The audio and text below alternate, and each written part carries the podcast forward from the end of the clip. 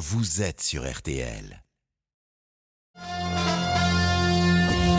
Olivier Bois. Les auditeurs ont la parole sur RTL. Jusqu'à 14h30, vous nous appelez au 3210. On va d'abord parler du, du maire de cette commune du Val d'Oise, Saint-Gratien, qui demande aux habitants d'un quartier de dénoncer les émeutiers qui ont cassé euh, des équipements publics. Sinon, il ne réparera pas les, les dégâts. Et c'est François qui nous a appelé sur le sujet. Bonjour François. Oui, bonjour. Quelle est votre réaction, vous? Eh ben, ma réaction, c'est qu'un maire, se doit être la concorde des habitants. Voilà, on en parle avec vous dans un instant, mais tout de suite, c'est le, flash avec vous, Céline. Le comité Adama Traoré conteste l'interdiction de la marche prévue demain à Persan, dans le Val d'Oise, en mémoire du jeune homme Adama Traoré, mort après son interpellation par les gendarmes il y a sept ans. Mais quelques jours après la, la vague d'émeutes qui a secoué le pays, la préfecture du Val d'Oise a décidé d'interdire ce rassemblement. Hommage national à Léon Gauthier sur la page de Ouistreham. Emmanuel Macron a, a salué l'engagement du dernier survivant du commando Kiefer, dernier français donc à avoir débarqué le 6 juin 44 en Normandie et décédé lundi à l'âge de 100 ans. Léon Gauthier est là, face à nous, et tout son destin nous indique le chemin de salut pour notre patrie. La légende d'un homme ordinaire, devenant héros en suivant l'appel au service de la France et de ses idéaux, s'offrant à ses devoirs avant de chercher quelques droits, puis revenant, humble et simple, parmi ses compatriotes libres. Emmanuel Macron, le chef de l'État, lors de cet hommage national à Léon Gauthier.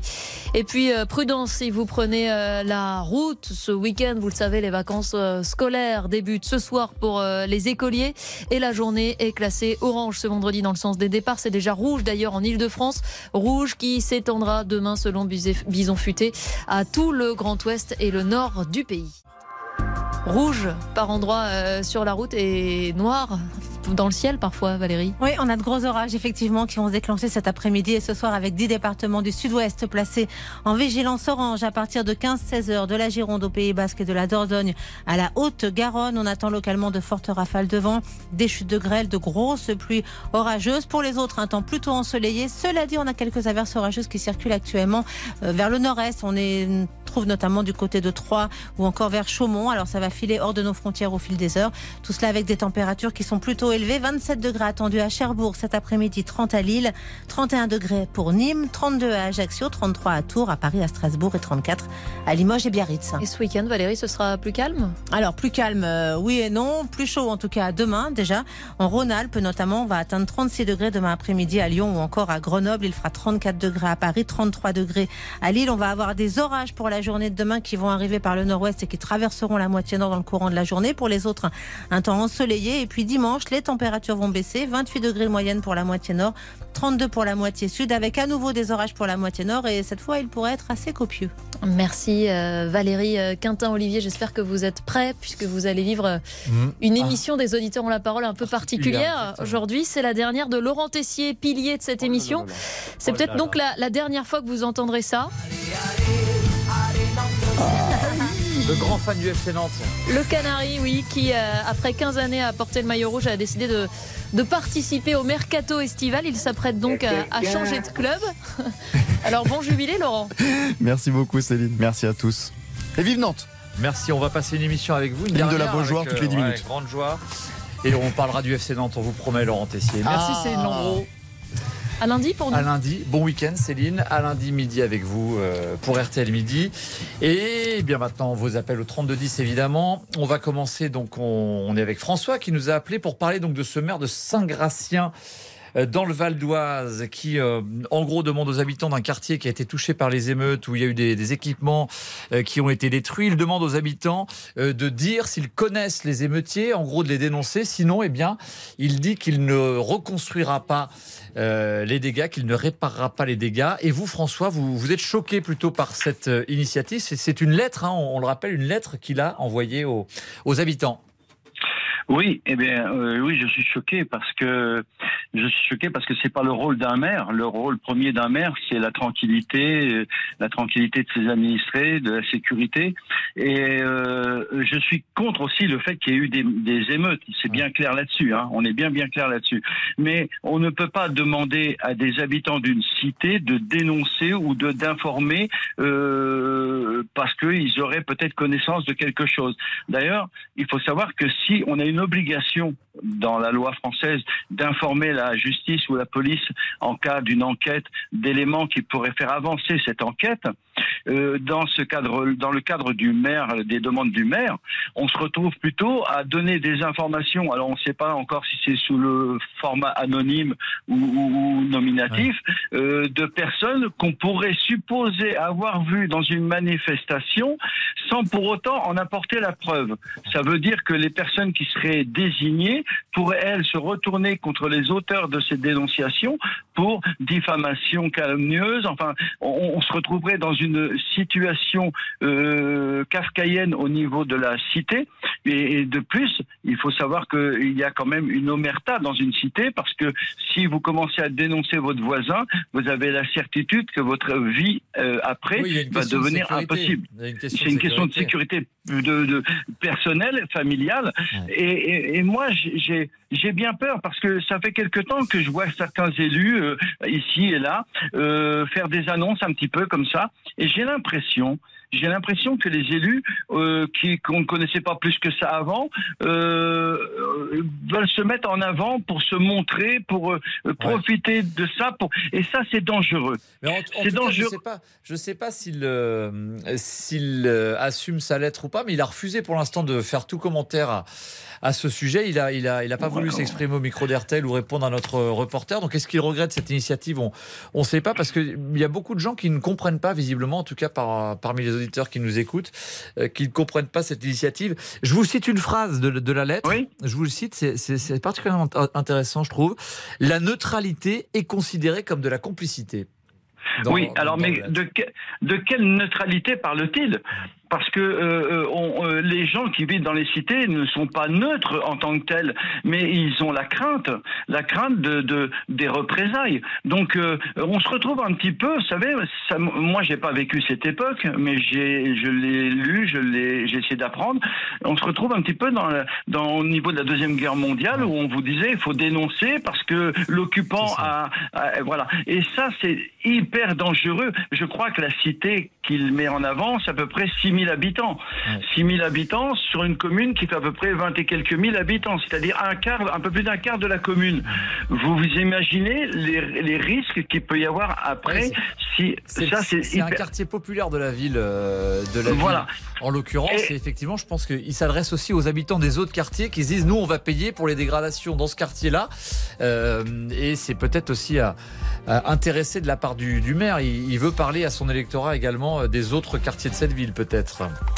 Merci en tout cas François de nous avoir appelé au, au 3210. On continue à parler de euh, cette lettre donc du maire de Saint-Gratien euh, dans le Val d'Oise. Juste après euh, la courte pause, il est 13h09 sur RTL. Jusqu'à 14h30. Les auditeurs ont la parole sur RTL. Les auditeurs ont la parole sur RTL. Avec Olivier Bois. La neutralité est considérée comme de la complicité. Voilà notamment ce qu'a écrit le maire de Saint-Gratien dans le Val d'Oise pour rappeler les habitants d'un quartier en particulier à dénoncer, s'ils les connaissent, ceux qui ont euh, participé aux émeutes, qui ont dégradé les équipements du quartier. Sinon, eh bien, il menace de ne pas réparer, Laurent Tessier. Ça fait beaucoup réagir. Bonjour Olivier, bonjour à tous. Ouais, Effectivement, bonjour, vous Laurent. pouvez réagir sur la page Facebook RTL, les auditeurs ont la parole. Et bien sûr, au 3210, ce maire de Saint-Gratien dans le Val d'Oise qui souhaite donc que les habitants dénoncent les émeutiers, les coupables de la casse dans sa commune. Tant que nous ne posséderons pas les noms des auteurs des faits, aucun travaux de reconstruction engagé. La neutralité est considérée comme de la complicité. Écoutez la réaction de cette habitante au micro RTL d'Arthur Pereira. Je comprends qu'ils puissent avoir envie de, ça, mais moi j'aime pas ça. Enfin bon, on n'est pas en 1940. hein. C'est compliqué parce que les casseurs, euh, ça peut être un gamin qui a fichu le feu sans se rendre compte de ce qu'il faisait.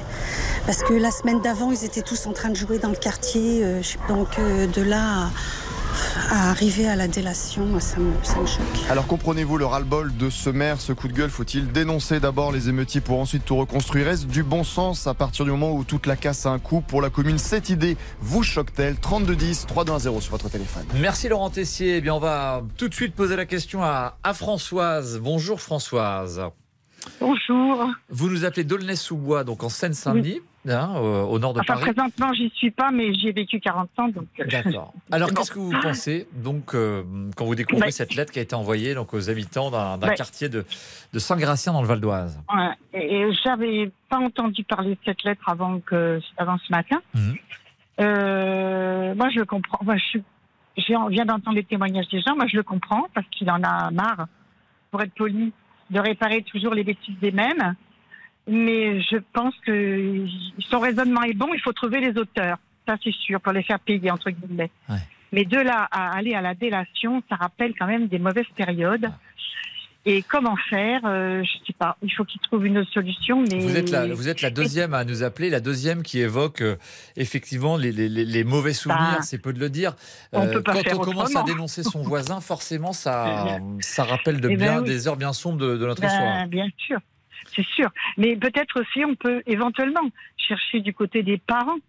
Parce que les parents, eux, ils savent que leurs enfants sont allés faire des bêtises, faut pas dire euh, Ah plus. oui.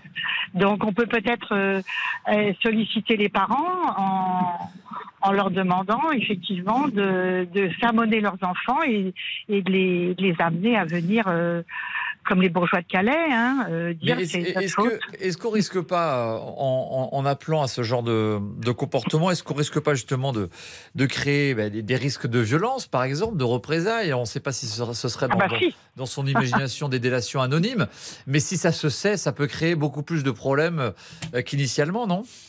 Ben moi, je vous dis, il faut pas que ce soit anonyme.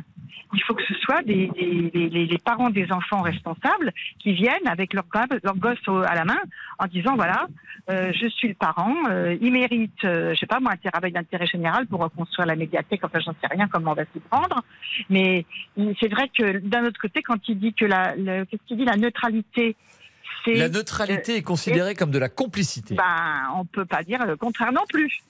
Et on est entre deux eaux là. hein. C'est sûr que quand les gens qui disent rien, jamais rien, euh, euh, quelque part ils se font un peu complices des auteurs. Hein, parce Mais que... euh, oui, oui, oui, sauf que. Ah non, c'est très très compliqué comme Après, si hein. on demande à, à chacun une responsabilité, si son voisin commet quelque chose d'illégal, de, de le signaler, etc., on, on- on met le doigt dans quelque chose qui peut, qui peut aller quand même très loin. Et jusqu'à preuve du contraire, c'est à la, police de faire les enquêtes, à la justice euh, de condamner le cas Oh. échéant. C'est quand même comme ça que le, le système est organisé. Bien sûr, mais là on n'est pas au bout parce que la police, pouf, elle n'a pas, beaucoup d'éléments. Je ne sais pas s'il y a beaucoup de caméras de vidéosurveillance dans cette ville, mais euh, il y a pas, la police n'a pas beaucoup d'éléments pour euh, récupérer les, les casseurs. C'est ça le problème. On est devant un problème insolite, quoi. Je veux dire, euh, l'anonymat, c'est sûr, mais euh, c'est l'anonymat les protège. Mais les dénoncer, c'est c'est le principe de la dénonciation. quoi. Vous, vous nous dites, vous, vous le compreniez dans, dans le sens qu'il est à, Ah oui. à bout, et parce que donc, encore une fois, ça Ah s'adresse euh, s'adresse aux habitants d'un quartier en Ah particulier. oui, mais moi, Et je euh, pense qu'il s'adresse aussi, euh, d'un mot, il s'adresse aussi aux habitants des autres quartiers qui peut-être n'ont pas envie de payer les dégâts dans ce Eh ben, quartier en particulier, quoi. C'est ce que j'allais vous dire. Moi, euh, je, les, les 50 milliards là qu'on a annoncés là, attendez, ils ont eu déjà plus de 100 milliards. Euh, Qu'est-ce qu'ils vont faire? Ils vont encore leur repeindre les cages d'escalier, leur changer les ascenseurs et tout, et ils vont recommencer à casser. Moi, je, je, je reviens un peu sur ce qui s'est passé hier. Je suis tout à fait contre un plan encore banlieue à coup de milliards. C'est pas possible, on va pas payer des milliards comme ça pendant. Ça fait déjà 40 ans qu'on leur. Ce sont les. Moi, j'ai entendu un, un, un avocat, je, je sais plus sur quelle chaîne, un jeune avocat qui est issu d'une famille dite monoparentale. Ça, c'est la grosse excuse. Euh, mais bon, euh, lui, il assumait. Hein, avec une mère qui avait six enfants, il s'en est sorti. Tous s'en sont sortis, son avocat, etc. Et lui, il dit que les, ce sont les enfants gâtés de la République, ces, ces mômes de cité. Il n'y a pas eu un copec pour dans les campagnes. On donne un sou quand euh, les paysans se suicident? Non, rien du tout. Hein Donc euh, non, non, euh, ils ont eu trop d'argent, ils l'ont, ils l'ont massacré, ils ont massacré ce qu'on leur a fait. viviez- vous, vous m'avez dit que vous avez vécu 40 ans à, à Aulnay-sous-Bois. Ouais, ouais, ouais. La Seine-Saint-Denis, vous, vous, vous pouvez pas nier que c'est un des départements les plus pauvres euh, toujours de, de France, qu'il y a moins de professeurs qu'ailleurs, moins de, moins de Mais oui, mais magistrats, faut- qu'il y a faut- des, euh, il y a des problèmes Ah bah, de moyens dans ce Il y a département. des problèmes de, particulier. de, de moyens, mais c'est pas l'argent qui va arranger les choses.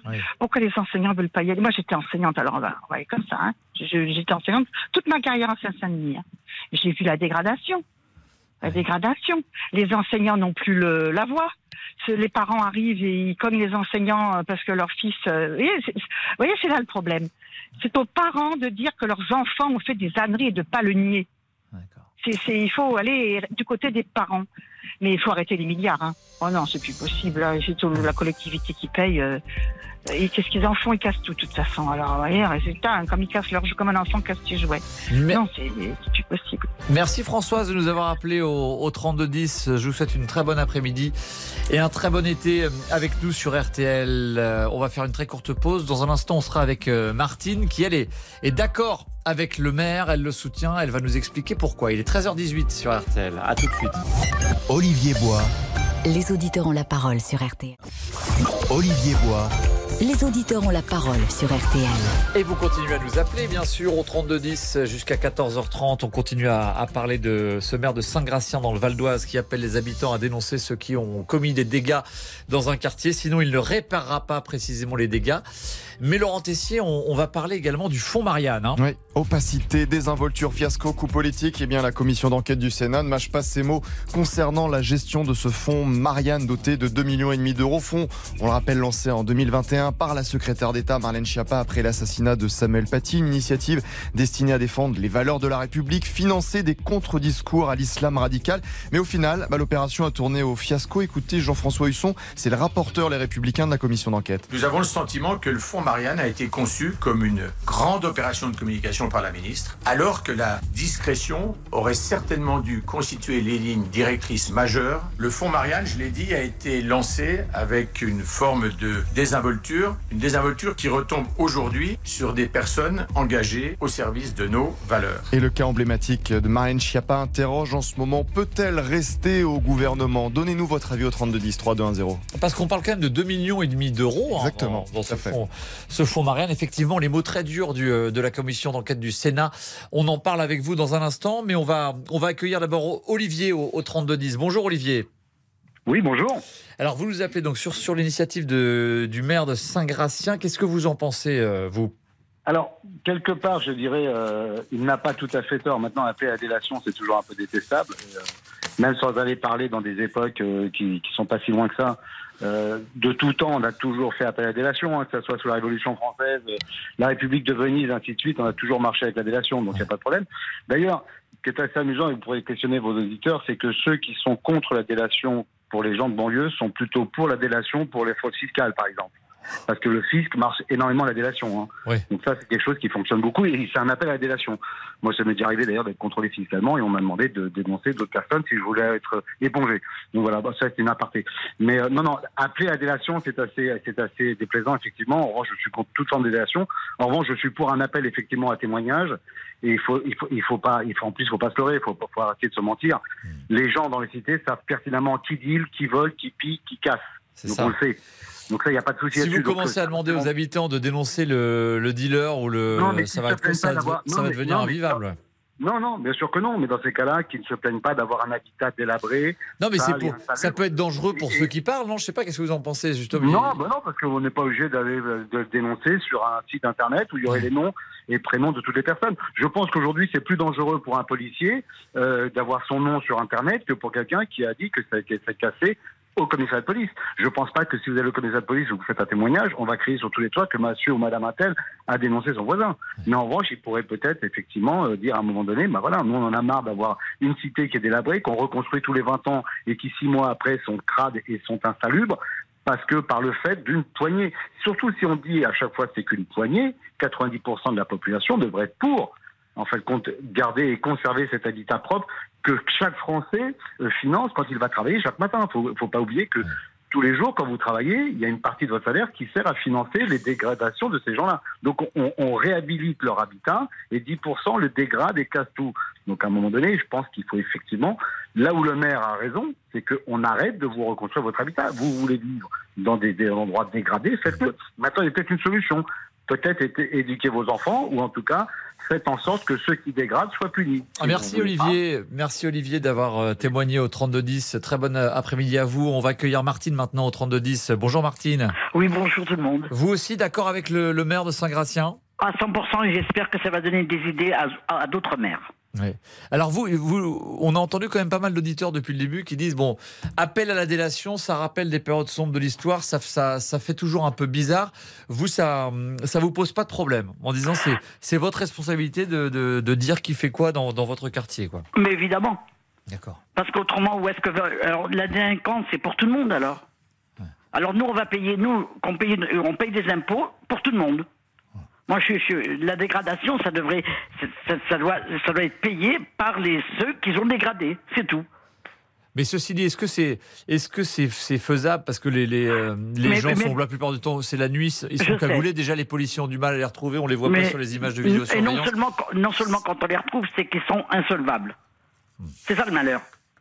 On sait très bien que c'est dans la, la- la délinquance existe. Bon, mais là, là, c'était pas des, c'était des délinquants euh, qui avaient euh, que les parents n'étaient pas issus d'une famille euh, sous-effective. Donc, je ne comprends pas pourquoi qu'on les, qu'on les arrête pas et qui, que vu qu'ils ont dégradé, c'est à eux de nettoyer. Moi, je vois, il y a un idole qui s'est qui s'est dégradé ici à Tours. Il y a un super U qui s'est dégradé. Eh ben, les pauvres, ils ont travaillé jour et nuit pour que ça s'ouvre le lendemain. Pendant Ils ont les travaillé- émeutes là Comment Pendant les émeutes des derniers euh, de- Ah, des, bien des sûr, derniers jours. bien d'accord. sûr, ça a été rouvert. Le, un, un- un idole qui a été complètement brûlé à Tours, eh ben, deux jours après, il était rouvert parce que les, les ouvriers ils ont travaillé jour et nuit. D'accord. Alors moi, je trouve que quand même, on devrait faire payer parce qu'on a, on a récupéré. Pourquoi que les, attendez, euh, ils ont, ils ont, les, les délinquants, ils ont rempli leur chariot. Ils ont rempli leur chariot de, de, de tout. Et maintenant, ils vont travailler quoi? Ils vont faire travailler alors qu'ils vont vendre ça au noir. Merci beaucoup Martine de, de nous avoir appelé au, au 3210. Très bonne journée à vous. On va aller euh, saluer d'abord Victor. Bonjour Victor. Bonjour Olivier, bonjour à tous. Tiens, bonjour Damien aussi au passage. Ah, bonjour Olivier. À la- Oh, de mieux en mieux. Vous êtes à la 20, voilà. 13h05. Vous voyez, Bravo. Hier c'était 13h50 que je vous ai dit bonjour. Bah oui, oui. Là, là on est pas mal. Avant Le- 13h30. Lundi, ce sera à 13h. Vous allez bien Damien? Très bien, et vous Olivier? Ah, Nickel, ça va très La bien. nuit fut bonne Excellente, excellente, réparatrice. Euh, Victor, donc qu'est-ce qu'on nous dit sur le- la page Facebook? Les auditeurs ont la parole. Trois réactions. La première, celle de John. Ce maire a bien raison. Pas de coupable, pas de budget. Pour Olivier, eh bien, il n'y croit pas. Il n'y aura aucune délation. Et on termine avec Dominique. Quand on signale des faits, ce n'est pas une dénonciation ni une délation, mais un acte citoyen. Voilà, les avis sont partagés, vous l'avez compris, sur, euh, sur RTL au 3210, après l'appel de ce maire de Saint-Gratien, ville du Val d'Oise, qui euh, demande dans une lettre aux habitants d'un quartier touché par les émeutes de dénoncer, s'ils les connaissent, ceux qui ont commis des, dégradations, sinon il ne réparera pas les dégâts. Merci de nous avoir appelés sur ce sujet. On va faire une courte pause dans un instant. Marlène Schiappa peut-elle rester au gouvernement vu les mots prononcés hier par le rapporteur de la commission d'enquête du Sénat? Opacité, euh, désinvolture, fiasco pour parler de la gestion de ce fonds Marianne euh, qu'elle avait mis en place. A tout de suite sur RTL, il est presque 13h30. Les auditeurs ont la parole sur RTL. Avec Olivier Bois. Tour de France 2023 Sur RTL. Allez, on part retrouver Nicolas Georgerot, euh, Mont-de-Marsan, Bordeaux, euh, aujourd'hui au, au programme. Nicolas, ça vient de partir? Ça vient de partir le sixième kilomètre. Aujourd'hui, il y en a 170 à, à parcourir entre Mont-de-Marsan et, et Bordeaux. Deux départements traversés, les Landes et la euh, Gironde. Quatre rafales de la base aérienne de Mont-de-Marsan d'ailleurs ont survolé le peloton il y a quelques instants. Une étape pour sprinter, sauf qu'au théâtre, ce sera le scénario du jour. Un troisième euh, sprint massif dans ce Tour de France. Jasper Philipson, le Belge, a remporté les deux premiers. Brian Cocard, on le suivra. Quatrième à Nogaro, le Français, il va tenter euh, de faire mieux. Ils seront encore une dizaine à prétendre s'imposer ici à Bordeaux. La chaleur, on a parlé, la chaleur est présente. C'est la première réelle euh, journée de chaleur sur ce Tour de France 2023, mais quand même dans des proportions encore euh, acceptables, autour de 31 degrés sur euh, la roue du Tour. En revanche, en revanche, attention aux éventuels orages euh, sur la toute fin d'étape. C'est ce qui est redouté et qui pourrait euh, bouleverser le final. 7 km, un seul homme en tête, c'est le Français Simon Guglielmi. C'est le seul courageux qui est parti à l'avant. Le tenter sa chance. formation Arkea, voilà, une 30 avec le peloton. Il a une chance, disons, assez faible d'arriver tout seul à l'arrivée. Assez dire. limité, assez modéré. Assez. Merci beaucoup Nicolas Georgerot. À tout à l'heure 14h pour un, un nouveau point sur la course. On continue euh, ensemble au 32-10 jusqu'à 14h30. On va maintenant parler du, euh, du fonds Marianne. Marlène Schiappa peut-elle rester au gouvernement Vu les mots qui ont été prononcés hier par la, la commission de- d'enquête du Sénat, euh, gestion du fonds opaque, désinvolture, fiasco? On parle quand même de 2,5 millions et demi d'euros qui étaient censés financer des, des initiatives pour, euh, pour promouvoir la République. On va en parler dans un instant. Et puis autre sujet, Laurent Tessier, euh, aujourd'hui. Le métier de professeur fait-il Eh oui. encore rêver? Dernier jour d'école aujourd'hui, En plus Alors on ne vous oubliera jamais, mais encore faut-il en trouver. Plus de 3100 postes n'ont pas été pourvus cette année au concours euh, d'enseignants. Chiffre du ministère de l'Éducation nationale. On manque de profs d'allemand, de maths, physique, chimie, éducation musicale. Quatre académies en tension. Créteil, Versailles, Guyane, Mayotte. Alors pourquoi le métier n'attire plus? Qu'est-ce qui ne va pas? Est-ce que c'est le salaire, les conditions de travail? Avec tous ces postes non pourvus, êtes-vous inquiet pour vos enfants? Ah Venez nous dire ce que vous en pensez au 3210 3210. Parce qu'on va, c'est exactement comme euh, la rentrée dernière. Comme la rentrée dernière, il a fallu recruter 4 Exactement. contractuels. En urgence, on avait, on avait dû euh, recruter en urgence des, des contractuels pour l'année scolaire. Est-ce que ça encore, ça peut, ça peut être inquiétant pour le niveau bah, des, des professeurs? En tout cas, vous nous appelez pour, euh, pour en parler au 3210. On va accueillir Gilles maintenant. Bonjour Gilles. Oui, bonjour. Donc on parle maintenant de Marlène Schiappa, euh, en difficulté en tout cas, qui, est, qui a été très critiquée, les mots très durs hier de la, la commission du Sénat. Je l'ai, je l'ai redit, opacité, désinvolture, fiasco, coup politique. On parle donc du fonds Marianne créé en, en 2021 après l'assassinat de Samuel Paty. 2 millions et demi d'euros qui étaient censés venir financer euh, des associations qui défendent les valeurs de, de la République. Euh, comment vous avez vécu et comment vous avez entendu ces, ces mots? Euh, Vous, qu'est-ce que ça, ça vous inspire Alors, moi, si vous voulez, là-dedans, il y a deux choses. Il y a le fond et la forme. Sur le fond, l'idée de base est légitime d'essayer de promouvoir la, euh, la laïcité partout, d'essayer que la République reprenne sa place. Et on a vu ce que ça donnait depuis il y a quelques semaines, enfin quelques jours même. hein. Euh, le problème, c'est que euh, cet argent, 2 500 000, non mais je crois qu'il faut redescendre les pieds sur terre. C'est vrai que 2 500 000, vu le gouffre de l'État et les déficits, c'est quasiment rien.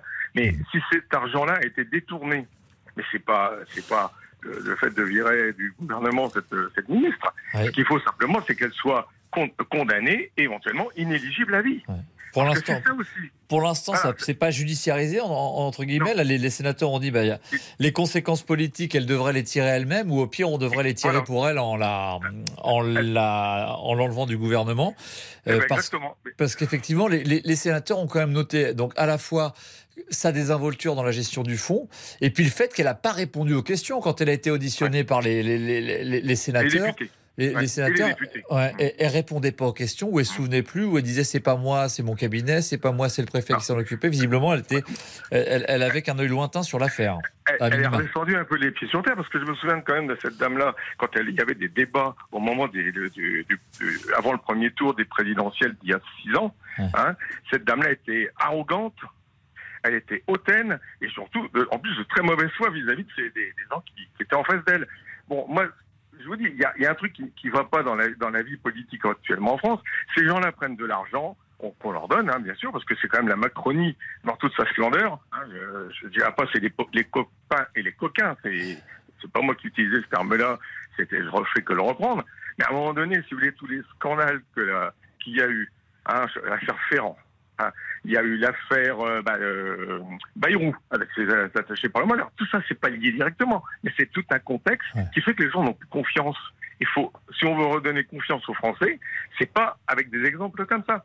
En plus, maintenant, sur la laïcité elle-même, si avec cet argent-là, on avait mis en place des lois, des lois interdisant, par exemple, le burkini dans les piscines publiques ou privées même, privées, euh, des terrains de camping, des choses comme ça. Ça, c'est des choses qui m'échappent parce que ça me, ça m'horripile de voir des, des gens tout habillés, alors que nous, on, essaye d'être propre et de pas y aller, habillé comme ça. Ouais, ouais. Me- euh, non, mais je- on va pas puis, faire le, le débat là-dessus. Vous Mais, disiez, euh, c'est un un, pour vous, elle représente un peu euh, la Macronie, c'est ça? Les- Les, les bobos, les bobos parigots. Excusez-moi. Et voilà. la communication aussi, vous avez commencé à le, à- à le dire, effectivement, les, les sénateurs disent ce, ce fonds Marianne, donc c'est un coup de com', on fait une annonce, mais la- après on s'en occupe euh, pas correctement, en tout cas, il n'y a Voilà, pas de travail derrière, et puis... euh, les puis comités Théodule. Et en Ouais. France, il y, avait eu une, une- une commission d'enquête il y a une dizaine d'années, de parlementaires, je crois, ou un journal qui avait fait la- la- le recensement. ah, Peut-être pas de tout, parce qu'il n'est peut-être pas tout trouvé, de tous les comités Théodule. où Vous avez des gens qui sont dans- en place dans des beaux locaux, euh, dans les tours dans la République, et qui touchent 4, 5, 6 000 euros par mois, plus qu'un député d'ailleurs, et on n'en entend jamais parler. Là, c'est c'est du reclassement d'hommes politiques battus, ça. Bon, à un moment donné, ça, ça peut plus durer tout ça. On n'a plus les moyens. Et, et ce, ce, ce fonds-là, je vous dis, c'est un fonds qui ne sert strictement à rien parce qu'il n'a rien fait. Merci beaucoup. Avec les sénateurs, enfin, je sais pas regarder le dossier à fond, eux, mais s'ils ont utilisé ces mots-là, c'est pas par euh, euh, conflit politique, c'est qu'ils se sont rendus compte qu'il y avait un problème. Et vous comprenez qu'elles soient encore au gouvernement? Je, je vous pose Ah bah, la question de manière écoutez, un moi, peu dire. provocatrice, mais Euh, euh, ma- mais non, mais moi, personnellement, J'imagine je votre pense réponse. que cette dame-là devrait avoir déjà déposé sa, euh, sa démission avant même que le gouvernement change à, à refaire un remaniement.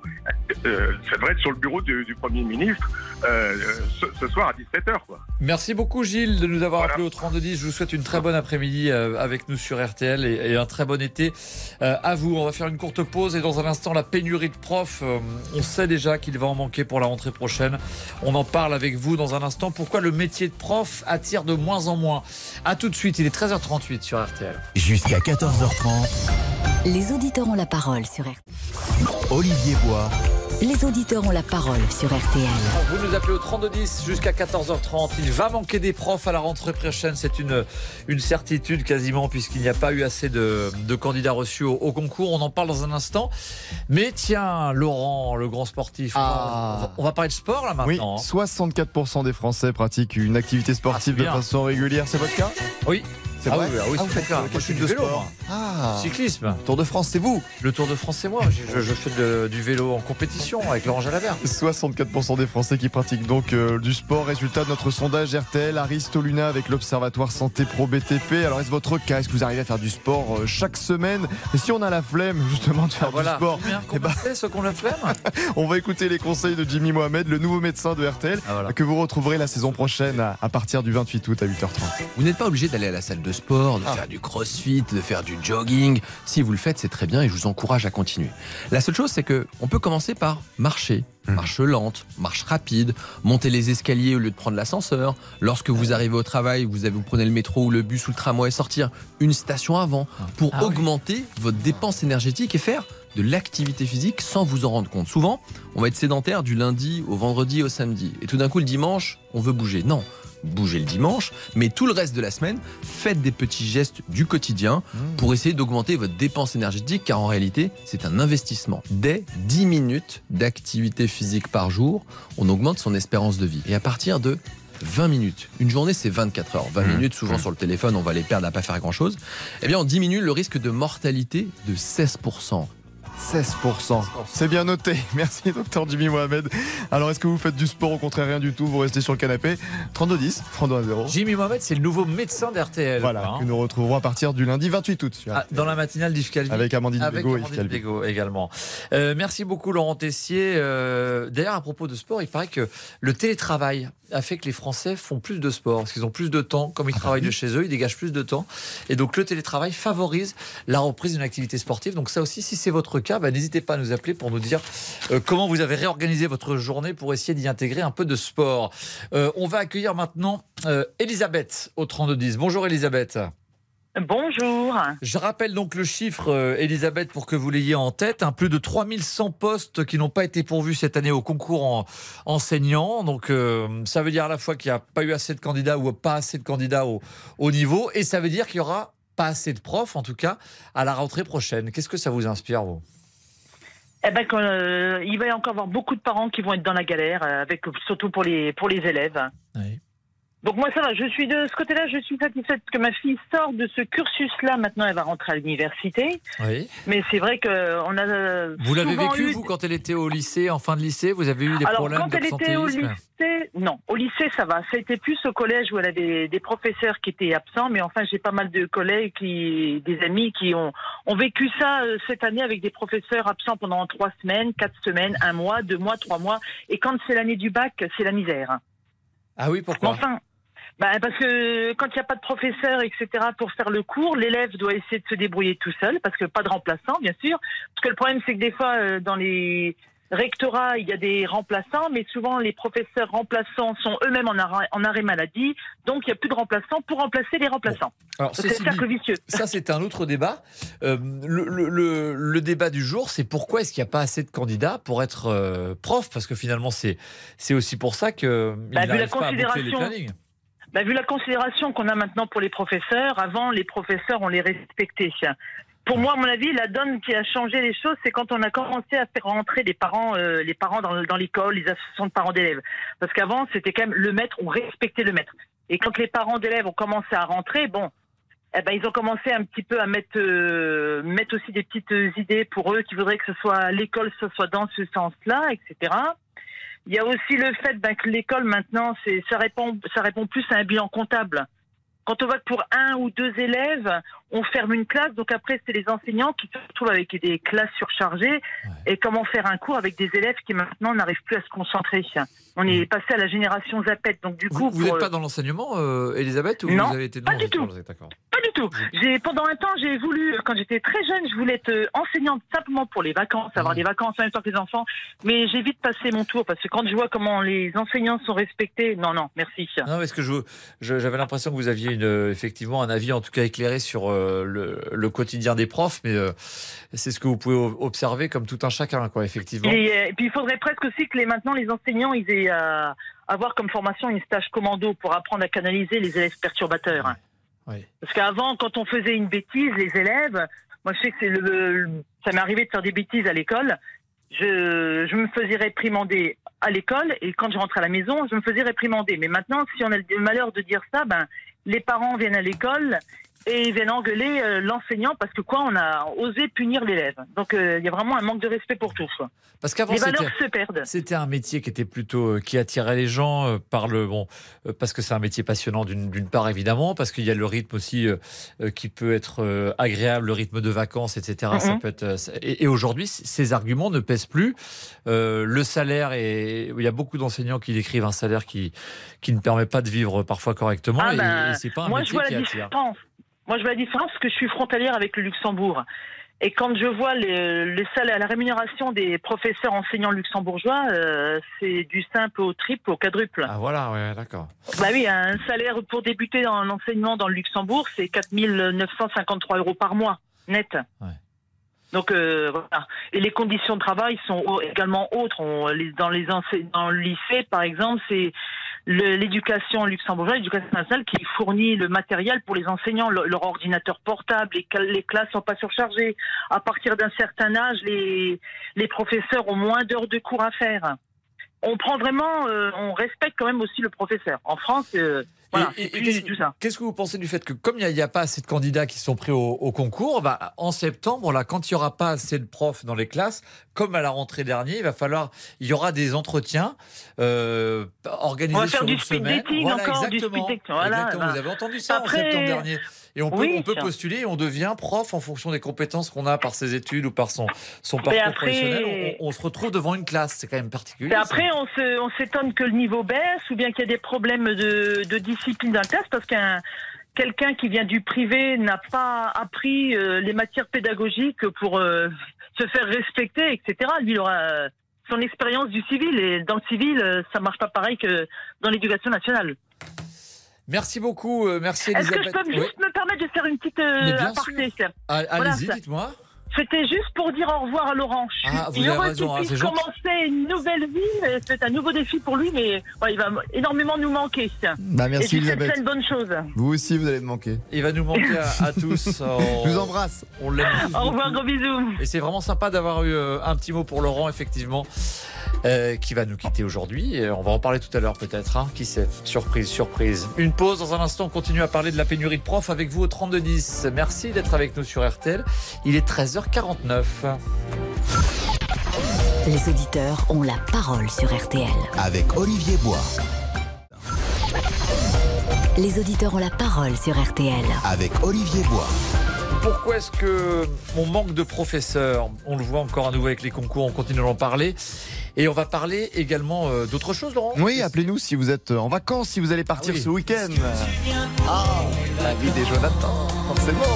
Préférez-vous le mois de juillet? Est-ce que vous allez rester en France? Venez parler de votre région, des lieux touristiques. ou haussien? Ça, c'est Hein? beau. Vous êtes plus quoi, juillettiste ou haussien? Euh, bah, attendez que je, moi, je, je- suis à cheval sur les deux. Et ben en tout cas, les Hauts-de-France ont de plus en plus de succès. Vous en parliez dans RTL Midi.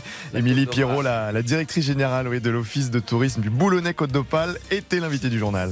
On a eu euh, une première partie de saison avec plus 30% de fréquentation par rapport à l'année dernière qui était déjà un bon cru. Euh, donc ça laisse euh, augurer un super bel été. La côte d'Opale, c'est à peu près, hein, pour, que les auditeurs situent bien, c'est du Touquet jusqu'au-dessus de Calais. à peu près. Et ce sont des espaces naturels préservés. Il y a beaucoup de stations euh, très différentes en fait euh, tout le long de la côte. Donc euh, vous passez 10 km et vous êtes complètement à un autre endroit. Venez parler de votre région, des lieux touristiques à ne surtout pas manquer en France. 3210, 3210. Si vous êtes devenu fan par exemple de la Côte d'Opale ou des Hauts-de-France, est-ce que c'est la fraîcheur que vous venez chercher? Vive la Bretagne aussi. Ah, vive la Bretagne, c'est fait frais aussi là-bas. Euh, ça peut être aussi ça, elle nous disait, hein, des vacanciers quand, quand on a un peu marre des canicules et des grosses chaleurs et qui euh, donc préfèrent aller un peu plus au nord. Vous nous appelez au 3210 là-dessus, mais d'abord on va accueillir Daniel. Bonjour Daniel. Oui, bonjour. Donc sur le débat sur les, les professeurs, les enseignants, donc euh, 3100 postes euh, non pourvus cette année au, au concours, un peu comme l'année dernière euh, d'ailleurs. Il va falloir recruter euh, en dernière minute pour pouvoir avoir un, un enseignant devant chaque, chaque élève. Vous, vous êtes professeur, Daniel, mais alors je lis sur ma fiche, euh, je ne referai pas ce choix aujourd'hui. Tout à fait. J'ai euh, j'ai, euh, travaillé 12 ans dans l'industrie, euh, dans, dans le privé. Et puis, euh, suite à la crise de 94, euh, je me suis orienté vers le métier de prof. J'ai eu une super euh, enseignante à l'époque, ça s'appelait IUFM, et euh, qui m'a donné, qui m'a donné l'envie. Et euh, j'ai exercé ce métier avec euh, beaucoup d'envie pendant euh, plein d'années. Et puis, et puis aujourd'hui, euh, ben, je me rends compte que ben, la reconnaissance n'est plus là, que ce soit la reconnaissance, euh, euh, je dirais, euh, de la société, ou que ce soit la reconnaissance salariale. Euh, à côté de ça, Le salaire, par- pardon, mais le salaire, pour le coup, ça ça ça n'a pas bougé le salaire. Ou est-ce que vous avez l'impression de perdre du pouvoir d'achat au fil des années? Euh, Euh, j'ai eu l'impression effectivement de perdre beaucoup de pouvoir d'achat. Euh, je dirais on est à moins 30% depuis 30 ans. Voilà. C'est l'ordre de grandeur de ce que j'ai estimé. Euh, bon, alors maintenant, à l'époque j'avais trois enfants, donc c'était c'était correct. Et maintenant on se retrouve à deux parce que les trois enfants, ont- ils ont 30 ans et plus chacun. Mais mais je me rends compte que eh ben, eh ben heureusement que j'ai pas trois enfants aujourd'hui. Voilà. Donc, euh, je, je pense que pour les jeunes qui, qui démarrent dans ce métier, le salaire n'est pas du tout attractif. Voilà, ça, ça commence comme ça. Et les vacances, le rythme de vie, est-ce que euh, l'argument euh, pèse encore Non. ou, Même ça, ça n'arrive pas à compenser le. Non, ça, ça, ça pèse pas. Ça pèse quand on a des enfants en bas âge parce que effectivement, les vacances scolaires, on peut s'occuper d'eux, mais mais euh, je veux dire, ça ça dure qu'une petite partie euh, de la carrière d'un enseignant. Et et à côté de ça, euh, ben on a tout un tas de d'obligations. Moi, je suis dans le technique. Alors, lycée technique. Et, et donc, ça veut dire qu'il faut des mises à jour et puis les petites vacances, comme on, entend parler. Euh, ben, ce sont pas des petites vacances, ce sont des des, des micro vacances avec de, du petit travail. C'est-à-dire qu'en fait, il faut qu'on prépare la suite. Il faut qu'on voilà, enfin, il faut être prêt. J'avais une question à vous poser. Je ne sais pas si vous avez euh, des collègues, parce qu'on entend, on entend donc effectivement, comme il manque des, des postes euh, issus des concours, quand la rentrée euh, arrive, on entend l'Académie de Versailles ou autres, ils font des des, euh, des job dating un peu en dernière minute pour recru- recruter des, des vacataires pour l'année scolaire. Est-ce que ça, ça pose problème ça dans l'établissement quand on a des, des enseignants qui ont fait le concours, le CAPES ou, euh, ou autre, et d'autres qui Oh. arrivent par ces, ces voies euh, parallèles? Est-ce que c'est est-ce que ça s'apprend quand même le métier d'enseignant? Eh ben, en fait, le métier d'enseignant, il s'apprend pas en huit jours. Bah Euh, pour information, euh, cette année, alors c'était pas pour me remplacer, parce que j'ai été remplacé plusieurs années de suite depuis 2018, donc vous voyez depuis cinq ans, parce que ben euh, quelques opérations, quelques problèmes médicaux, et, et en fait. euh, eh ben, euh, quand j'ai repris ma classe après euh, un ou deux mois ou voire trois mois d'arrêt, ça a été hyper compliqué de la reprendre en, en main. Ah bon? Euh, voilà, parce que parce que ben euh, c'était c'était pas des enseignants remplaçants, il y en a plus. Ah, D'accord. Et, et- et donc c'était euh, c'était qui vous a rempla- vous- qui vous avez remplacé alors? Eh ben des contractuels, des gens Ah voilà, qui, d'accord. euh, qui étaient ingénieurs euh, dans divers domaines Et voilà. Et il leur Euh, manquait peut-être des éléments de pédagogie qu'on apprend. C'est pas uniquement les, les compétences euh, euh, théoriques qu'on peut avoir. Ça, c'est la manière d'apprendre aussi, quoi, le métier d'enseignant. Euh, je pense que le prof, ça s'apprend. Et euh, ça s'apprend pas en huit jours, euh, contrairement à ce qu'on peut entendre à droite à gauche. Et puis, euh, et puis cette année, euh, alors c'est pas dans ma discipline, mais c'est euh, un enseignant de physique qui est venu rejoindre mon équipe. Je suis prof principal. Et euh, cet enseignant de physique a fait de son mieux, mais euh, mais bon. Ça a été hyper compliqué. Merci Euh, Daniel, merci Daniel. Il faut que je vous, je vous coupe, désolé de mon impolitesse, mais il faut qu'on aille euh, à l'information. Merci en tout cas Daniel de nous avoir appelé au, au 3210. C'était un, un plaisir et très instructif de vous écouter. On va faire une courte pause dans un instant. 14h, le flash, le Tour de France et votre retour au 3210. A tout de suite, merci d'être avec nous sur RTL. Politique, sport, culture, l'actualité complète en un clic sur rtl.fr. RTL. RTL, il est 14h01. Et c'est l'heure de l'information avec vous, Isabelle Choquet. Bonjour Isabelle. Bonjour Olivier, bonjour à tous. L'hommage de la nation à Léon Gauthier, le dernier survivant du commando Kiefer qui a débarqué en Normandie le 6 juin 44. Il est décédé lundi à l'âge de 100 ans. L'hommage a eu lieu sur la plage de Ouistreham, comme il le souhaitait, avec ce discours d'Emmanuel Macron. Léon Gauthier était l'un de ces Français ordinaires, résolus à accomplir l'extraordinaire. Incarnation de cet esprit de résistance si français et au fond si républicain. Ils étaient déterminés à faire le sacrifice de leur jeune vie pour qu'une vieille histoire, l'histoire de la France, continue de s'écrire. Et ce 6 juin 1944, mort ou vivant, pas un ne rembarqua. Emmanuel Macron au micro RTL de William Galibert.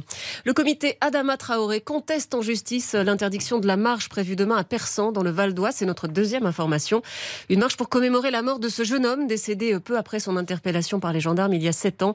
Certains ont fait de ce drame un emblème des violences policières et dans le contexte actuel, après les nuits d'émeutes qui ont suivi la mort de Naël à Nanterre, la préfecture a décidé d'interdire ce rassemblement. Elle redoute des débordements. C'est maintenant la justice administrative qui va statuer. Troisième info, Hiromi Rollin va porter plainte contre des membres de la famille Delon pour des violences subies mercredi quand elle a été expulsée de la maison d'Alain Delon à Douchy dans le Loiret. Elle affirme disposer d'un certificat médical. Une contre-attaque en règle, hein, alors que les enfants de l'acteur ont porté plainte contre elle pour harcèlement moral, ce qu'elle conteste. Celle que l'on présente comme la dame de compagnie d'Alain Delon est accusée de le couper de ses proches. Et on retourne maintenant sur le Tour de France. Tour de France 2023 Les coureurs se sont élancés il y a une grosse demi-heure de Mont-de-Marsan, direction Bordeaux, 170 km de plaine. C'est le Danois Vingegaard qui porte désormais le maillot jaune. Nicolas Georgerot, vous suivez la course pour RTL Avec 27 km parcourus, un courageux à l'avant, c'est le français Simon Guglielmi, le coureur de 26 ans de l'équipe Arca. Il fait son premier euh, Tour de France. Il vient de- d'entrer dans la localité de Roquefort. Et pour l'instant aussi, il y a ces longues lignes droites que l'on voit dans le département des, des Landes avec un écart de 6 minutes et 30 secondes avec le peloton. C'est l'écart le plus élevé depuis le début de ce Tour de France euh, pour un, échappé, un homme échappé. Le peloton euh, maillot jaune Vingegaard et avec les équipes de sprinteurs qui vont gérer tranquillement euh, écart parce que ce sera un sprint massif tout à l'heure ici à Bordeaux devant la place des Quinconces. Les sprinteurs ne vont pas laisser passer cette occasion. Merci Nicolas, on vous retrouve dans une demi-heure en direct du Tour sur RTL et ce soir à 18h30, rendez-vous avec Christophe Paco et Laurent Jalabert dans le Club Jalabert. Il fait chaud, il fait chaud sur le tour, mais il y aura peut-être de l'orage. Dix départements sont en alerte orange dans le sud-ouest, de la Gironde au Tarn et dans les Pyrénées. Partout ailleurs, un temps estival cet après-midi et des en hausse de 25 à 30 degrés près de la Manche et près de la Belgique, 30 à 35 degrés partout ailleurs. Les courses quintées en nocturne à Cabourg, voici les pronostics de Dominique Cordier. Le 10, le 6, le 11, l'As, le 7, le 8 et le 3. Euh, 10, 6, 11, As, 7, 8, 3. L'outsider d'RTL, c'est l'As, histoire de Java. Merci beaucoup Isabelle Choquet. À tout à l'heure 15h pour un nouveau point sur l'actualité. Olivier Bois. Les auditeurs ont la parole sur RTL. Dans un instant, on va parler de sport. 64% des Français pratiquent une activité sportive de façon régulière. On en parlera, mais on va, on va d'abord euh, être avec Franck au 3210. Bonjour Franck, vous nous appelez de Nice, c'est ça? Oui, bonjour Olivier, je suis un ancien ch'ti, donc par rapport à tout ce qui avait été dit même précédemment, il faut aller sur la côte d'Opale. Ah bah voilà, on va, faire, Euh, on- va faire double aller. sujet avec vous, euh, vacances Ou même et euh, triple prof. sujet, parce que parce que en fait tout a été dit par les deux prédécesseurs, enfin les deux auditeurs qui m'ont précédé hein, sur ce sujet Ouais. des, des pénuries de professeurs. Donc permettez-moi simplement de Bah, Parlez-nous de la côte d'Opale alors, parlez-nous de la côte d'Opale, allons-y. Je parle de la côte d'Opale. dans deux petites secondes, mais simplement, je voulais simplement remercier l'un des trois mousquetaires de cette saison de 2022-2023. Je pense qu'il est en train de se reconnaître, à savoir Monsieur Laurent Tessier. Il était, il faisait partie des trois mousquetaires, à savoir Pascal Pro, Damien Béchu, Olivier Guénec et lui. Merci pour ces débriefings, parce que résumer deux heures d'émission en deux minutes, moi, je veux simplement lui dire merci et il va me manquer. Il va nous manquer. Bah, il va vous répondre, Laurent. Merci, merci Franck. Et c'est pas fini. Il y aura un débrief dans un quart d'heure. Dans un quart d'heure, il Bah, On en remet une couche. hein. J'ai hâte de l'entendre. Merci pour votre Merci. euh, message à Merci Laurent. à vous. Vous allez le faire Merci, pleurer. C'est bien. Bah, on vous, va vous le- allez nous filmer alors s'il pleure. vous On va essayer de le faire vous pleurer sur les 14 réseaux ans. Ah ouais, ça, vous, Ah. vous inquiétez pas, il y aura des preuves. Bon alors, donc, vous nous avez dit les profs, en gros, tout a été dit par euh, ceux d'avant. Bah, alors parlons de la Côte d'Opale avec plaisir. On en, on en a parlé dans RTL Midi. Ça, les Hauts-de-France qui ont la côte euh, en, mani- en matière de touristes, un peu, c'est, ça va, c'est un peu contre-intuitif comme ça, mais c'est le cas. Il y a de plus en plus de gens qui vont passer leurs vacances euh, là-bas. Donc, euh, c'est quoi entre, entre le Touquet, euh, entre le Touquet et puis Calais euh, Dunkerque. Calais Dunkerque, voilà exactement. Voilà, il il y a la côte d'Opale, il y a la côte euh, d'Opale et la côte d'Azur. Vous avez aussi l'intérieur des terres qui est super bien, parce qu'on y mange bien, on y on fait bien la fête. Bien évidemment, il y a aussi les frites, hein, parce qu'il faut pas oublier non plus les frites avec la frontière belge. Nous, deux huiles dans le gras de bœuf. C'est top. Et puis après, vous, avez des, comme l'a dit la présidente de l'Office du tourisme, vous avez des plages étendues, on Ouais. peut marcher des heures. Quand le c'est dégagé, vous voyez les côtes, le- les côtes anglaises presque où on aurait pu voir la reine d'Angleterre nous faire un salut lorsqu'elle était au, au balcon de Buckingham. Mais voilà, on Bah a alors pourquoi vous êtes allé à. Nice, Franck? Ben alors parce qu'à l'époque, ça fait 12 ans que j'habite Nice, et à l'époque, euh, bah, je pouvais passer des juillet et août où il faisait tout gris, il pleuvait. Ah, voilà, l'été pour faire les centres aérés en vacances, puisqu'on pouvait pas, pas spécialement partir en vacances deux mois ou tous les ans avec mes parents à l'époque. euh, bah, je suis allé chercher le soleil il y a déjà 10 ans. Maintenant, c'est la canicule ici. Peut-être que je vais remonter pour finir ma, ma petite vie. Eh ben, mais on, on entend en tout cas cet argument parce que vous avez quand même, ça va, vous êtes, vous êtes honnête, vous reconnaissez qu'il fait pas toujours beau, y compris l'été euh, dans le, dans la moitié nord quand même. il- à une époque, il fut un temps, comme on dit, que les temps de que les moins de 20 ans n'ont pas connu, comme Voilà. dit la chanson. Alors que maintenant, effectivement, les canicules passées, euh, même quand on est en vacances, euh, se faire deux canicules au, au mois de juillet ou les grosses, les grosses chaleurs, etc., les- les- ça peut effrayer un certain nombre de personnes et, et même devenir désagréable quand il fait trop chaud. Donc les, la Bretagne cartonne, la Côte d'Opale cartonne, c'est quand Ben même oui. significatif là. Et comme disait Danny Boone, de toute façon, euh, on a le cœur chaud, donc même s'il fait pas beau dehors, on est content d'y arriver, on pleure avant, pendant et après, tellement on est bien sur la côte d'Opale. Je sens que vous allez y retourner, Franck, ça va pas, ça va Eh pas ben, j'y remonte euh, euh, pour, pour la famille. Moi, j'ai les parents, j'ai tout le monde là-haut. Donc, j'y remonte pour les fêtes de famille, les mariages, euh, etc., quoi, les naissances, etc., etc. Et pour le concert de Mylène Farmer que je suis allé voir le 3 juin dernier. Ben, parfait, Franck, merci beaucoup. Donc, vous nous aviez appelé pour parler de la pénurie de profs et on a fini par parler de la Côte d'Opale. Bon, bah, très bien, C'est c'est ça parfait. qui est magique chez RTL et on reste fidèle. Eh ben restez, à- restez avec nous. Merci de nous écouter et, et- et à très bientôt euh, au 3210. Il est 14h08, courte pause et on, on va faire du sport, tiens, dans un instant. Avec Thierry. À tout de suite sur RTL. Les auditeurs ont la parole sur RTL. Avec Olivier Bois. Passez un bel été sur RTL. RTL, vivre ensemble. Olivier Bois. Les auditeurs ont la parole sur RTL. Avec vous jusqu'à 14h30. On va parler de sport. Euh, c'est le générique de quoi ça déjà, Damien Gym tonic, Olivier. Gym tonic, c'est ça. Mais c'est Véronique et, Et Davina. C'est ça, c'est Véronique et Tout Davina. à fait. J'avais un doute. Ok, merci beaucoup Damien, bravo. Mais de rien, merci. merci donc on vous. fait du sport ensemble puisqu'on a donc ce sondage euh, RTL Aristoluna avec l'Observatoire Santé Pro BTP. 64% des Français pratiquent une activité sportive de façon régulière, ce qui est quand même pas mal. Euh, alors que donc 36% des sondés affirment ne rien faire du tout. On va en parler. Est-ce que vous êtes mis au sport sur le tard? Est-ce que vous avez vu la différence quand vous êtes mis à, pratiquer une activité sportive? Euh, Bonjour Thierry. Bonjour Olivier. Comment allez-vous Thierry? Ben moi très bien. Vous êtes Alors, au je- top je- de votre forme, ce que vous faites, vous Ouais. êtes un grand sportif, vous. hein. Vous me permettez juste deux secondes de Ouais, faire vas-y. un petit aparté parce que euh, euh, il y a quelques années en arrière, lors de mon premier appel, euh, c'est Laurent qui m'a qui m'avait recontacté pour me mettre en avant de, avant de passer en direct à l'antenne et c'est quelqu'un de tellement humain, tellement gentil qui a toujours le sourire, toujours toujours la pêche et du coup quand vous passez à l'antenne, ben, c'est- c'est naturel, vous êtes vous avez même pas même pas de stress donc euh, comme tous ces lancements de sujets, comme tout ce qu'il lance, et ben il le fait super bien. Alors Laurent, je voulais te remercier et puis je te souhaite euh, bonne route. Merci Thierry, ça me touche. Ça y est, vous allez me faire pleurer. à Ah, il va hein. pleurer. Vous allez y arriver. Bravo Thierry, on va y arriver. Ah, On va y il a- arriver. ah, il a, il a, il a ses deux princesses, il a ses deux princesses qui l'attendent et ça c'est le plus beau des cadeaux. Vous avez super bien résumé en tout cas. euh, moi j'ai le plaisir de travailler de temps en temps avec lui quand je, quand je fais des remplacements. Effectivement, il- comme c'est un gros bosseur hyper pro, on arrive, on est toujours, euh, il est toujours rassurant, hyper efficace et effectivement super bienveillant et super gentil. euh, Exactement ce que vous avez dit Thierry. Bon, vous faites du sport Thierry à part ça. Et ça fait quoi, ça fait quoi Olivier d'être l'arbitre du dernier match alors? Ah bah, je vais peut-être pleurer avec vous, moi. qui sait. Alors du sport. Alors non, je voudrais Avant rebondir sur le mot sport. Sur le mot sport justement, je reviens euh, sur euh, l'intervention de Jimmy Mohamed ce matin avec Ouais. Stéphane Carpentier. Et il a bien précisé qu'il fallait utiliser plutôt le terme activité Oui, c'est physique. ça. D'accord. Parce qu'on n'est pas tous des sportifs. Euh, Un sportif, pour moi, c'est quelqu'un qui va dans un club ou dans une, dans une structure bien particulière. Mais avoir une activité physique, pour moi, c'est ben, pas se garer devant l'école avec sa voiture, mais se garer sur le parking et faire euh, les 100 ou 200 mètres avec les enfants à pied, c'est une activité.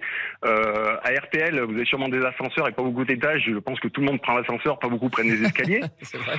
C'est vrai. Donc, ça, fait, ça fait partie des activités physiques euh, et, et avoir une, une alimentation correcte parce qu'en fait, à notre époque, j'ai l'impression, je suis pas très vieux, j'ai 50 balais, mais on, on- on est devenu statique et en plus on se nourrit mal. Donc le cumul des deux euh, ben, fait qu'on a aujourd'hui on a des enfants dits euh, en surpoids euh, dès le plus jeune âge. Et, et puis c'est devenu tellement compliqué dans le, dans le milieu sportif. On trouve plus de bénévoles pour encadrer les jeunes. On trouve plus de, de bénévoles pour les transporter, pour faire des, hum, des compétitions. Le monde bénévole est devenu euh, très difficile également. Donc tout ça fait que ben, euh, ben, le sport euh, en, en tant que tel est ben, euh, bien compliqué. C'est ça. Et donc effectivement, c'est ce que disait euh, effectivement euh, euh, Jimmy Mohamed Jimmy ce matin. Mohamed. C'est de la- l'activité physique. C'est par exemple descendre, enfin quand on est parisien ou quand il y a le métro, je cite cet sortir une métro, une, une station avant pour faire le, le reste du trajet à pied. Ça, c'est l'activité physique. C'est autre chose qu'aller se mettre un, un footing d'une heure un peu à fond qui peut effectivement effrayer au départ, surtout si on Ouais, pas, si on démarre pas ça, très en forme, quoi. Est-ce que tout ça, c'est pas lié aussi avec euh, ce, ce- cette frénésie qu'on a dans la, dans la vie actuelle, où toujours vouloir vite, vite, vite, toujours être pressé, et on se dit si je descends à la station avant, je vais encore perdre du temps, mettre 10 minutes à pied. Euh, on a l'impression, j'ai l'impression qu'on est toujours après un chronomètre dans la vie de tous les jours. Ouais. Et vous avez entendu euh, Jimmy Mohamed ce matin euh, les bienfaits du sport. Il parlait notamment euh, de, de la prévention des, des- des maladies graves comme le cancer et tout. C'est déterminant. Ça, ça, ça, ça peut prévenir, le, ça peut diminuer le risque de cancer du sein, de Bien- cancer du côlon, parce que sûr. et, et on parle d'activité physique, donc l'activité physique, quoi. Quel est, quel est le muscle le, le mieux sollicité dans toute activité physique? C'est le cœur. Et le cœur, c'est lui qui fait fonctionner tout le reste de la machine du corps. Donc plus votre cœur est en, en bonne santé, mieux vous vous portez. Donc faire de la marche euh, tranquille, euh, euh, c'est muscler son cœur et du coup le corps va mieux. Et donc au final, vous, vous faites quoi, vous, Thierry, pour parler concrètement? Euh, Voilà. Donc votre organisation, c'est quoi? C'est tous les jours un petit peu, un petit trajet. euh, Non, je, je, je, comment, ce que je vous disais tout à l'heure, j'utilise le véhicule, j'utilise mes jambes, on va marcher ou on marche à- quand on va en vacances, euh, on se gare à 2 km du marché, on fait les 2 km à pied pour aller au marché, on cherche pas à aller se garer près du marché. On, on profite, voilà, on, on a la chance d'avoir des enfants qui aiment bien marcher aussi, donc euh, le tout fait que pour moi c'est ça l'activité physique. Quoi. Et vous avez toujours fait ça ou vous avez évolué avec, vous, avez- vous êtes un sportif à la base Non, de, non, de je- jeunesse ou vous êtes mis au sport sur le tard ou quoi? Non, ce qui est marrant, non, quand j'étais jeune, ouais, je faisais du sport, mais après, euh, je fais, la- je fais la réflexion, comme beaucoup sûrement de quinca ou de quadra, on se dit, euh, on n'a quand même pas les jambes quand on avait 20 ans. hein. Quand on monte les escaliers, arrive en haut, on sent que euh, la tête, elle veut, mais euh, le corps, il, a, il court pas aussi vite que quand on avait 20 ans. Il y a des jours sans, moi je trouve il y a des jours sans. Il y a, il y a parfois on se dit tiens t'es, t'es, t'es en forme et puis un jour effectivement l'escalier je sais pas fait plus mal que, que la veille. Ouais, c'est sûr. Ouais. Euh, merci beaucoup Thierry de nous avoir appelé Merci au beaucoup, 3210. merci à vous, et puis à bientôt Laurent. Il est là Laurent, il s'installe en studio euh, avec nous. On, fait À la bientôt. pause Damien maintenant? Tout à fait, Olivier. Une petite pause et on va retrouver donc notre notre Laurent Tessier national. Qui- Oh là là là là. Surprise ou quoi Alors? Qu'est-ce qu'on peut dire? Moi, Quelques mots Je sais pas moi. Quelques mots Bon à tout de suite Laurent. Des longs mots. Olivier Bois, Les auditeurs ont la parole sur RTL. Les auditeurs ont la parole sur RTL. Avec Olivier Bois. Et les huit dernières minutes un peu particulières au- aujourd'hui parce que vous l'aurez compris puisqu'on a beaucoup d'auditeurs qui, euh, qui lui ont adressé un, un message euh, sympathique. C'est la dernière, c'est votre dernière Laurent Tessier aujourd'hui après 15 ans de bons et loyaux services. Donc on m'a dit de me taire et euh, dans l'oreillette de dire l'heure du débriefing de Laurent Tessier. Du débrief, c'est bien aussi. Du débrief, d'accord. Merci. Donc on, je vais mal répéter ce qu'on m'a dit. 13h, 14h30. Les auditeurs ont la parole sur RTL. C'est l'heure du débrief de l'émission par Laurent Tessier. Il est vrai que Pascal Pro avait dit la semaine dernière avant de partir. euh, Laurent ne fera plus de débrief Alors pas totalement, on va se faire, euh, allez, un petit dernier débrief. Oui, j'ai encore quelque chose à vous dire. Après 15 années à RTL, une page importante de ma vie se tourne. Je pars pour une nouvelle aventure. En 2008, j'étais entré par la petite porte, comme on dit, au standard des émissions. Et à ce moment-là, Silviano Marchione, le directeur du studio École de France, avait donné mon nom au groupe. Je venais de quitter ma Loire-Atlantique natale. Je découvrais Paris pour la première fois. Et ce sont les premiers instants où j'ai pu échanger avec vous au 3210. 2010, l'arrivée dans la rédaction, les journées, les soirées, les nuits, la semaine, le week-end au bocal avec la rédaction en chef. 2012, l'arrivée dans cette émission historique des auditeurs ont la parole. 10 saisons ensemble avec vous au 32-10, 10 saisons à écouter vos témoignages, lancer les débats, vous permettre de pousser euh, des coups de gueule, des coups de cœur, 10 saisons à échanger avec vous à l'antenne, en dehors. Certains d'entre vous sont devenus des amis, on se voit à l'extérieur, on s'appelle pour les anniversaires. 10 saisons à vivre avec vous, cette actualité parfois tragique, plus légère. 10 saisons à vous permettre d'être entendu partout dans le pays. 10 saisons à répéter cette phrase. Qu'en pensez-vous? Venez prendre la parole au 32-10, 3 2 1 0 sur Voilà. Merci beaucoup Laurent Tessier. 10 saisons où j'ai grandi avec vous. Merci à mes présentateurs qui m'ont supporté, soutenu. Elisabeth Martichoux, Vincent Parisot, Laurent Bazin à la matinale, Ma-Christelle Robière et tous nos déjeuners à refaire le monde. Stéphane Carpi, Carpentier, mon Pascal Pro, mes réalisateurs Pierre Nabet, Greg Caranoni, Damien Béchiot, tous les standardistes. Et il n'y a pas eu que les auditeurs ont la parole. Cette émission historique depuis 1985. On défait le monde est entrée dans ma vie en 2019. On défait le monde dans RTL Soir. Julien Cellier, Cyprien Sini. Avec donc Cyprien Sini, Brice du Génie, Céline Landreau, Stéphane Carpentier, Julien Cellier, Isabelle Choquet, Greg et Damien, Noréal, toujours eux. Alors désolé encore euh, si pour les 10 pages de propositions quotidiennes où tu venais t'asseoir par terre à côté de mon bureau à 8h30 tous les matins. Bon, je vais pas faire trop long, mais j'ai encore quelque chose à vous dire.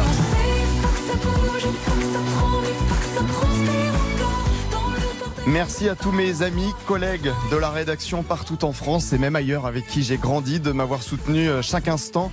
Merci d'avoir annoncé euh, toute la journée la naissance de ma fille Sophia le 14 novembre 2019. Sophia qui arrive enfin à dire euh, RTL à ses copains copines en petite section de maternelle.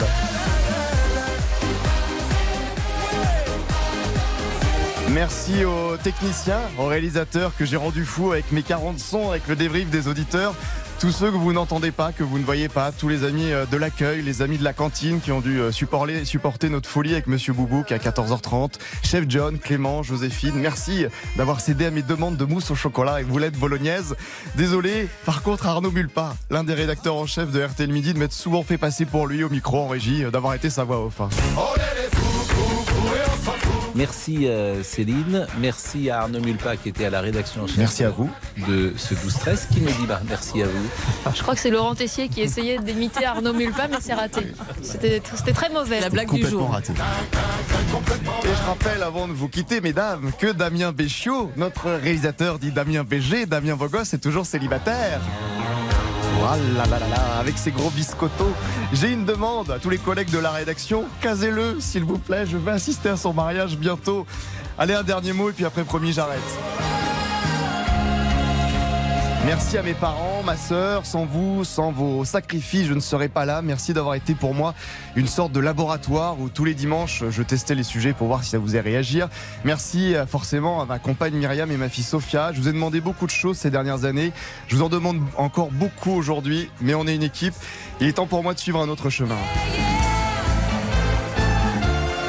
I Will Survive Et je sais que l'émission Les auditeurs ont la parole est entre de bonnes mains avec Eric Brunet à la rentrée, lui aussi euh, nantais. L'hymne de la Beaujoire du FC Nantes continuera de passer sur RTL toutes les semaines, c'est bien. Que vous vous alliez pas parler du FC Nantes. Impossible Show must go on, le spectacle doit continuer. Et pendant 15 ans, c'est vrai, bah, j'ai saoulé tout le monde dans la rédac avec les chansons de Michel Sardou et Patrick Sébastien. Alors je vous quitte avec la musique qui termine toutes mes soirées avec mes amis nantais, les lacs du Connemara. À bientôt, je vous aime.